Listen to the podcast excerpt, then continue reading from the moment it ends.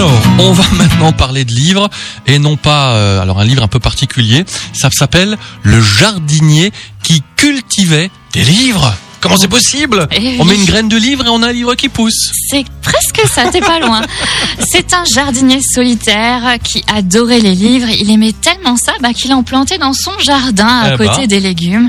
Donc dans son potager, on trouvait des bandes dessinées, des romans, des albums. Et puis un jour, il y découvre une petite fille qui se sent bien seule elle aussi. Alors ils deviennent amis, ils s'apprivoisent et ne se quittent plus. Le jardinier qui cultivait des livres, c'est un album pour les enfants qui a été écrit par Nadine Poirier et illustré par Claude Dubois. Pour moi, ça a été tout de suite un coup de cœur, tant du point de vue du récit que des illustrations. L'histoire met sous le feu des projecteurs le pouvoir des livres et l'importance de la lecture. Et avec un dessin très doux, l'auteur évoque la paternité, la solitude et l'empathie.